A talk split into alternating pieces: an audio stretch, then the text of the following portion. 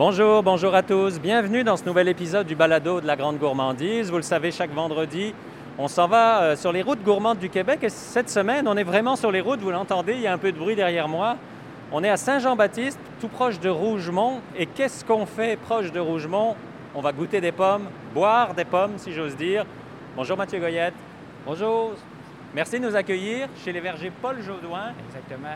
Très, très content d'être ici parce que vous êtes une entreprise, on va s'en parler un petit peu plus tantôt, mais qui est plus que centenaire, qui fait du jus depuis euh, presque 40 ans, 30-40 ans. Puis euh, vous nous accueillez ici pour faire une belle visite. Donc, euh, ce que je vous propose, c'est de commencer à aller dans un, endroit un peu plus calme pour peut-être discuter un peu de l'historique. Et après, on va tourner, tourner dans l'usine pour visiter, pour voir un peu c'est quoi le travail au quotidien ici au Verger Paul Jaudoin. Il n'y a pas de problème. Allons-y, merci. Mathieu, racontez-moi l'histoire des pommes. Ça a plus de 100 ans, les vergers Paul Jaudoin. exactement, les pommes à Rougemont, la mecque de la pomme. Pour les vergers Paul Jaudoin, comment ça a débuté? Ça a commencé en 1901, lorsque Jean-Baptiste Jaudoin se lance dans la production de pommes. Par la suite, il y a eu des enfants et un de ses fils, qui est Paul Jaudoin, a repris l'entreprise avec sa femme Monique Lavoie. Paul Jaudoin, Monique Lavoie, c'est les parents des trois propriétaires actuels qui sont Pierre, François et Sylvain Jaudoin. Eux ont repris l'entreprise en 1986 de Paul Jaudoin et ils ont commencé dans la production de pommes et l'emballage de pommes fraîches pour euh, tous les marchés. Par la suite, en 92, ils ont eu l'idée de se lancer dans la fabrication, la transformation de la pomme, donc le jus de pomme, qui est le premier produit qui a été lancé, qui aujourd'hui, c'est le fleuron de l'entreprise toujours. Quand on parle de jus de pomme, j'imagine en 1986, le seul jus de pomme qu'on voyait devait être euh, emballé bien différemment et avoir surtout une autre couleur. J'imagine que quand ils ont été présentés ça la première fois des épiceries, ils ont dû avoir un accueil euh, mitigé, on peut le dire? Exactement. C'est en 92 qu'ils ont commencé la fabrication du jus et vous avez raison en disant que le jus de pomme n'était pas du tout le même qu'on retrouve aujourd'hui. Le jus était clarifié, en fait. Il était jaune. Fait que c'était cette forme-là qu'on retrouvait, puis il était emballé par des grosses multinationales américaines ou des grosses multinationales canadiennes, puis c'était pas des produits frais. Donc, se sont lancés avec la, ils ont lancé en marché le jus de pomme brute qui est opaque, qui est trouble, qui a des sédiments dedans. Et la réponse n'a pas été facile au début, tant au niveau des marchands ainsi que les consommateurs. Disons qu'il a fallu que le consommateur puis le détaillant y goûte au moins une première fois pour par la suite pas pouvoir quitter ce produit-là. Disons, les premiers mois, la compagnie a même remis en question la décision de, de, lancer sur le marché du jus de pomme frais non filtré. Ah oui, carrément, c'est allé jusque-là. Oui, exactement, parce qu'il n'y avait pas de produits comparables. Les seuls produits comparables qu'on retrouvait, c'est lors des cueillettes libres à l'automne qu'on peut acheter du jus de pomme brut fraîchement pressé. Mais ça, c'est seulement une petite période de l'année, puis c'est pas tout le monde qui va dans les cueillettes libres. Donc là, on, allait, on atteignait le grand marché avec le jus de pomme brut à pack non filtré. Oui, au début, ça a été dur, mais ils ont retroussé leurs manches, ils ont été patients, puis euh, ça a bien payé euh, en, fin, de compte, parce que c'est toujours le produit numéro un vendu pour les vergers pas les jus de tradition. Finalement, le jus que vous vendez, ça ressemble un peu, si j'ai, un extracteur à jus chez moi, que je mets la pomme dedans, ça va me donner quasiment la même chose. Exactement. En fait, on presse, à toutes les semaines, on presse les pommes qu'on a besoin d'embouteiller pour la semaine. Puis vous l'avez dit, nous, dans le fond, là, que lorsqu'on a démarré ce projet-là, puis aussi le procédé pour euh, réussir à embouteiller ce produit-là, qui se conserve pendant euh, une durée de conservation adéquate, il a fallu le que le produit soit le moins altéré par la pasteurisation. C'est pas une pasteurisation trop envahissante, une pasteurisation douce. Et en fait, ce qu'on voulait leur retrouver, c'est l'effet de croquer dans une pomme ou boire un verre de jus de pomme tradition, que c'est la même chose à l'année longue. C'est ça, il n'y a pas de différence. Que, que, je le bois en janvier, en décembre, peu importe. Là, euh, le goût, c'est vraiment, au lieu de... Je bois une pomme quelque part. Exactement. Les pommes, c'est sûr qu'une pomme, fraîche à l'automne, fraîchement euh, récoltée, puis une pomme en juillet, ils n'ont pas nécessairement le même goût, ils n'ont pas autant de punch. On vit un, peu ça, en fait, avec euh, le jus. Toutefois, on, joue un peu avec les variétés pour minimiser ce, problème-là. Je pense que le plus simple pour comprendre un peu euh, tout ce que font les vergers Paul Jaudoin et les jus tradition, ben, c'est d'aller faire une visite. Mathieu, vous nous emmenez où? Je vais vous amener au pressage en premier lieu. Par la suite, on va aller à l'embouteillage. Et par la suite, on va aller dans le secteur emballage de pommes fraîches. Alors, on est parti. Alors, Mathieu, on est où ici? Ici, on est dans le secteur euh, du dompage des bines de pommes.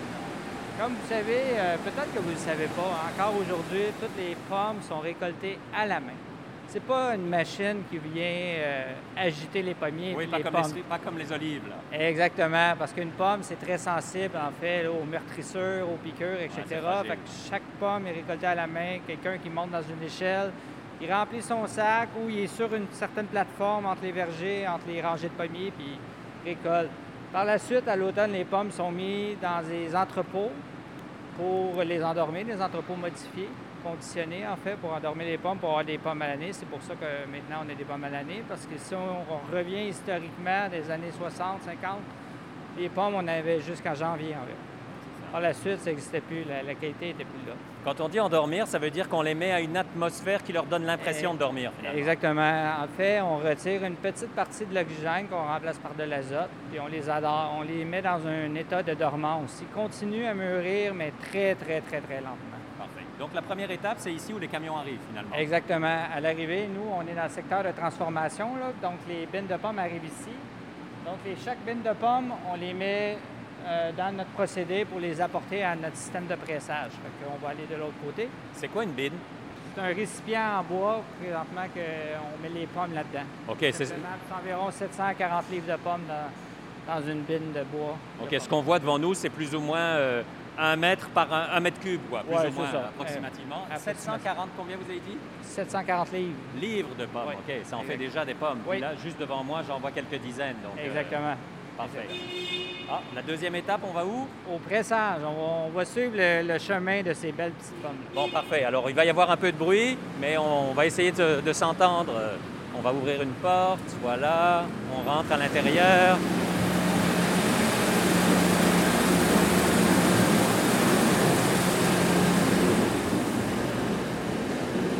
Les pommes sont acheminées dans un de nos réservoirs, un de nos silos d'entreposage en attente d'être pressés. En fait, comme vous voyez, on a trois silos.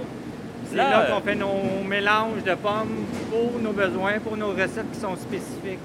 Là, pour expliquer aux gens ce que je vois, j'ai l'impression d'être dans, dans un fast-food que je nommerai pas. Et c'est les jeux pour enfants où il y a des boules. Oui, ça ressemble à ça, mais en géant. Exactement, parce que, en fait, les pommes, je vous disais au départ, c'est cueilli à la main, mais pour, pour, euh, pour éviter les meurtrissures et autres. Mais si les pommes sont très abîmées, ça peut se transparaître dans le jus aussi également. Fait que donc, pendant tout le procédé qui amène les pommes à notre procédé, en fait, il faut faire attention pour ne pas abîmer la pomme. Puis dans ce cas-ci, malheureusement, vous ne voyez pas, mais il y a une super glissade pour les pommes, pour, pour qu'ils glissent plutôt que de tomber de haut pour se faire acheminer dans le procédé. Oui, c'est ça. Et puis là, ce qu'on entend un peu plus loin, c'est les pommes qui changent d'endroit. Exactement. Les pommes sont transportées par un courant d'eau. Les pommes flottent sont transportées par un courant d'eau où ce qui vont aller à notre système d'inspection qui va enlever les roches, les bouts de bois, qui vont nettoyer, avoir un rinçage avant d'être pressés. On peut aller de l'autre côté. Parfait, continuons. En tout cas, ça sent très bon la pomme.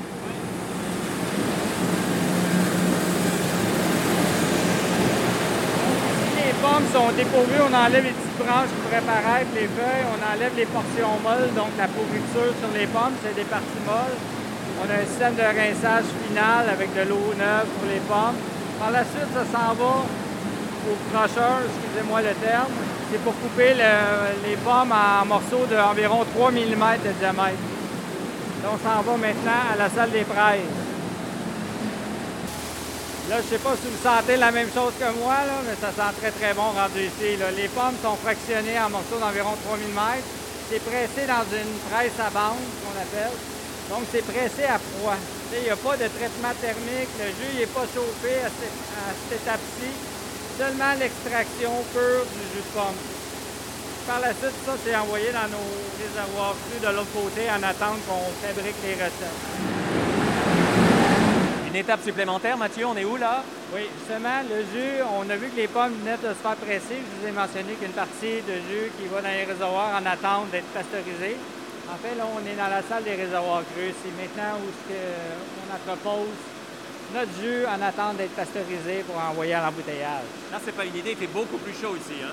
Oui, il fait beaucoup plus chaud parce que les pasteurisateurs sont juste à côté. En fait, c'est pour ça qu'ils dégagent la chaleur. Nos réservoirs sont réfrigérés, mais l'air ambiant, c'est un peu plus chaud. Et de l'autre côté, on s'en va à l'embouteillage. Vous allez voir, il fait encore plus chaud. Parfait, allons-y. Alors là, devant nous, un tapis roulant finalement, avec des bouteilles remplies de jus de pomme qui sont au lavage, c'est ça? Exactement. Là, euh, par la suite, le jus il était pasteurisé, mis en réservoir. On a débu- débuté l'embouteillage. Lorsqu'on était dans la salle des silos qui étaient mis les pommes, euh, vous avez pu voir dans le silo numéro 1 que c'était rempli d'ambrosia. Là, on remplit justement, on fait justement aujourd'hui l'embouteillage de notre jus de pomme collection ambrosia. Donc, c'est 100% pomme ambrosia. Ça, c'est votre produit phare, le jus euh, de base, si Euh, dire. non, on a, on a le jus de pomme brute qui est le produit de, de base phare, en fait, et on a lancé également des éditions limitées de jus. Ça veut dire, à l'automne, c'est euh, le jus 100% en équisse qu'on lance pendant environ trois mois. Par la suite, c'est Ambrosia, le même concept pendant quatre mois. Par la suite, c'est la Royal Gala. Donc, on fait, c'est des éditions, éditions limitées qui, euh, qui diffèrent au- durant le temps de l'année. là. Quand il n'y en a plus, il n'y en a plus. Exactement. Pour suivre Mère Nature, ce que nous donne. Là, je vois que les, tous les, euh, toutes les bouteilles de jus passent devant un laser et à certains moments, des, des jus sont mis de côté. Ça veut dire quoi? En fait, vous- ce que vous voyez, c'est un détecteur de bouchon crosse. On a des détecteurs pour les étiquettes qui sont bien apposées. Un détecteur pour déterminer si le bouchon il est bien scellé également. Il ne faut pas envoyer ça dans une caisse si ça coule chez le détaillant et chez le consommateur. Donc là, ça veut dire que ces bouteilles ne seront pas mises à l'avance. Exactement. Exactement. Donc, euh, l'opérateur devra réajuster, lui, sa bouchonneuse pour éviter, pour diminuer la quantité de bouchons crosse. Bon, là, on retrouve quelques mètres plus loin les mêmes bouteilles de jus, mais je vois une belle étiquette dessus. Exactement, l'étiquette avec le petit médaillon collection, étant donné que c'est une édition limitée qu'on est en train d'embouteiller. Comme vous pouvez voir, euh, on embouteille rapidement. hein. Vous allez voir que le jus, il reste pas très longtemps dans les réservoirs. C'est vraiment fraîchement pressé. Vous avez vu qu'on est en train de presser des pommes ambrosia. On est en train de pasteuriser des pommes ambrosia et on est en train d'embouteiller des pommes ambrosia. Ça, ça veut dire que je trouve ça dans mon épicerie quand? Ça, ça va, être, ça va partir à partir de soit ce soir ou dans deux jours Plus frais que ça, c'est difficile. Exactement. C'est un produit très frais. Oh! Ici, on peut dire qu'on passe de 20 à moins 20, genre? Exact. Non, on est 0,4 degrés. Ah, OK, j'avais l'impression que c'était beaucoup moins. Mais maintenant, dans la salle d'entreposage, où on conditionne les produits finis, dans les chambres réfrigérées, comme je le disais, ça, ça part vite. En fait, là, on peut, on- ça peut partir le soir même, comme ça peut partir quelques jours, selon l'inventaire précédent qu'on a produit de cet item-là spécifique. Et là, ce qu'on voit, c'est des dizaines et des dizaines de palettes, cinq palettes euh, une sur l'autre en hauteur, donc euh, pendant euh, des dizaines et des dizaines de, de- de rangements, finalement. Exactement. Et les chargements se font du soir. On produit dans le jour, chargements se font dans le soir. Et au milieu de la nuit ou aux premières heures du matin, c'est livré chez le détaillant. Est-ce que ça veut dire que vous roulez 24 heures? Oui, on roule 24 heures. Euh, pour la portion frais, euh, c'est pas tout à fait vrai. On produit surtout des jours et un peu soir, mais on fait d'autres jus aussi également, des jus pétillants, des jus euh, hot fill conditionnés qu'on peut conserver à température pièce. On a plein de gammes de produits différents qui fait que pour ces gammes, autres gammes-là, on doit produire 24 heures sur 24 pour suffire à la demande. Oui, c'est ça. On voit à côté de nous, d'ailleurs, beaucoup, beaucoup de vos produits. Il n'y a pas juste du jus de pomme, là. J'en vois des dizaines autour de moi. Là.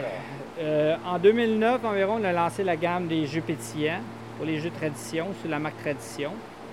Euh, on a roulé très longtemps jusqu'en 2017 où on a acquis euh, la compagnie Xavier Mou de Pomme Bénette, qu'on a acheté une entreprise qui était située à Saint-François-de-Xavier. Par la suite, avec ça, justement, on a développé la marque de commerce qui était déjà établie, Xavier, San Perio, Bennett et ainsi que d'autres marques qu'on embouteille. On fait du embouteillage à forfait de la marque privée.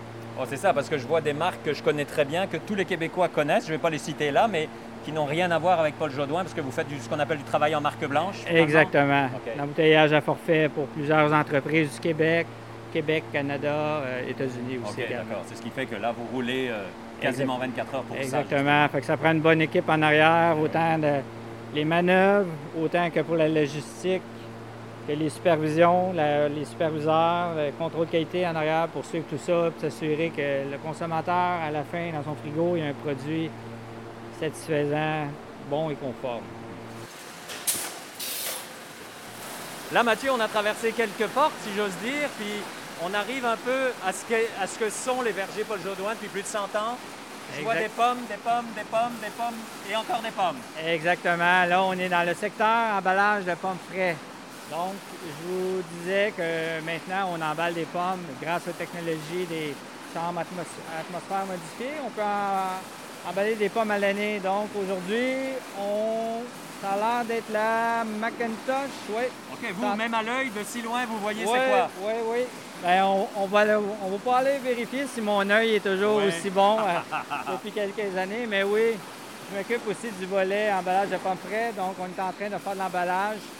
C'est des pommes, c'est la même chose que le jus, on emballe dans le jour, ça part le soir, c'est livré le soir même ou quelques jours plus tard selon l'inventaire précédent restant. Et là, est-ce que c'est le même principe que les boissons qu'on a vu tantôt? C'est-à-dire qu'il y a des pommes verger Paul Jodoin, puis il y a d'autres marques aussi que vous faites? Exactement. En fait, on distribue et on emballe sous la marque Verger Paul Jodoin, la marque Petite Caroline que vous pouvez retrouver au Costco, mais on fait aussi de l'emballage de marque privée pour les grandes chaînes, que à ce moment-là, c'est des marques maison. Vous ne verrez pas le, le nom, la mention nécessairement Verger Paul Jodoin sur le sac. Mais la qualité est identique. Juste Exactement. savoir que ça vient de chez vous. Exactement. Il y a seulement par la traçabilité, par le UPC, le Quick Lock, là, Ouais, qui ouais, est ouais. la tâche pour le sac ou l'information sur la caisse qu'on peut se référer jusqu'à nous. Le consommateur ne sait pas nécessairement que ça vient de Verger Jodoin. C'est ça. Il suffit de poser la question à son épicier ou à son spécialiste fruits et légumes. Oui, il Je pense qu'il va être fier de le dire même, hein, Oui, oui, que c'est un produit local. oui. euh, Exactement. Rougemont, c'est la mecque de la pomme. La, la qualité est belle. On est très content de, de subvenir aux besoins chez les détaillants pour en pomme fraîche à l'année longue en plus. C'est intéressant. J'ai deux questions pour vous, Mathieu, pour finir. C'est quoi votre pomme préférée à manger comme ça, là? J'aime bien la Smithon et l'Ambrosia. Je ne sais pas si vous connaissez la Smithon. Non, non, non. C'est une nouvelle euh, variété brevetée qu'on fait pousser Ah. depuis quelques années au Québec. C'est un mélange de plusieurs variétés, là, mais c'est une pomme à l'aspect très rustique, orangé tigré, très, très, très croquante. Ce qui fait que c'est vraiment intéressant à croquer, puis elle se conserve encore mieux au fil des, au fil des mois. Plutôt acidulé, sucré? C'est une belle balance d'acide et sucré. C'est toujours ça qu'on recherche, la meilleure pomme. là. Le, monde, le monde connaisse bien la Honey Crisp, qui a une réputation de très croquante, sucrée et haute. La Smithon a fait tout à fait partie de cette famille-là. Parfait. Très croquante, sucrée et une balance acidité.